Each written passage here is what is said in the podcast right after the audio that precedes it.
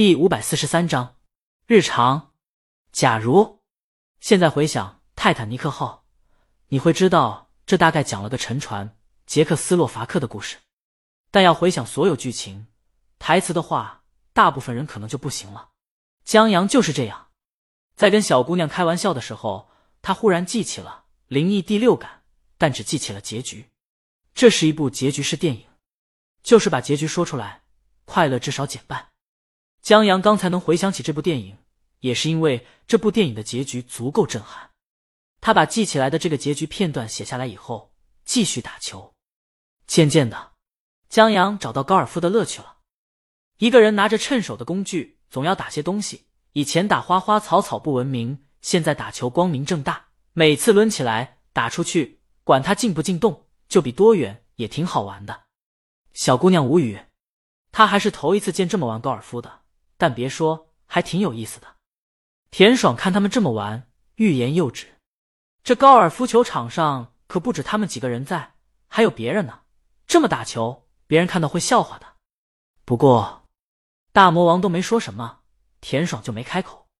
至于他这边，生意谈的喜忧参半。李青宁同意谈地下交通站的版权，但要和时光网竞价。长夜难明影视化则只接受投资。无论是柠檬网还是时光网，在选角等决策上没有任何权利，版权也还在李青宁手上，这让田爽很遗憾。因为版权对于流媒体平台很重要，流媒体平台需要提供优质精品的内容，提升会员付费意愿，降低内容成本，充实版权库，创建平台护城河，即无论何时想看这部片子，用户只能成为平台会员。这哪一样？都离不开版权和内容。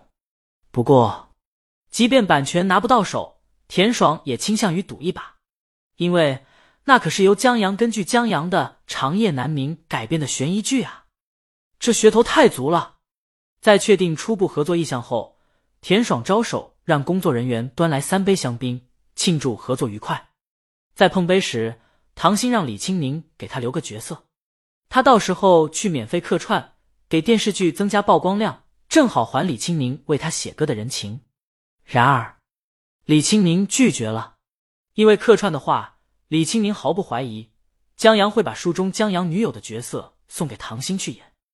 这个角色虽然有些负面，但有一说一，跟唐鑫经常演的偶像剧女主差不多。不过，作为流量明星，唐鑫已经让流量绑架了，不允许他出演这种负面角色。好吧。唐鑫只能等下次有机会了。他们又闲聊几句。就在这时，田爽远远看见一行人出现在高尔夫球场边，刚才见过的闪姐和小鲜肉在其中。他们直奔这边，显然为他们来的。闪姐的腿有点短，为了跟上，迈的频率很快。她还胖，所以很快就气喘吁吁的，但不妨碍闪姐喘着粗气提醒小鲜肉，让他规矩一点，乖一点，嘴巴甜一点。唐鑫不用说。田总监负责柠檬网的内容，小鲜肉落入了田总监的眼。田总监作为三大流媒体品牌的内容总监，有无数的办法捧他。还有大魔王，闪姐喘口气，然不知道怎么说了。大魔王虽然年纪轻轻，但在华语乐坛的地位太高了，关键还特立独行。闪姐自觉在娱乐圈闯荡很长时间，早练就了八面玲珑的本事。但五年前，她在这小姑娘面前气场全无。完全不知道说什么或者恭维什么，因为这些话说出去的时候，大魔王还没开口，自己就会觉得好虚伪、好假、好尬，然后就不自觉的怯场。现在五年过去了，闪姐看到远处的大魔王依旧怯场，所以别说话。闪姐唯一能想到的招了。小鲜肉愣了一下，答应下来。哦，好。他们很快到了田爽面前，田爽认识导演和女制片人。跟他们打了个招呼，又相互介绍了一下。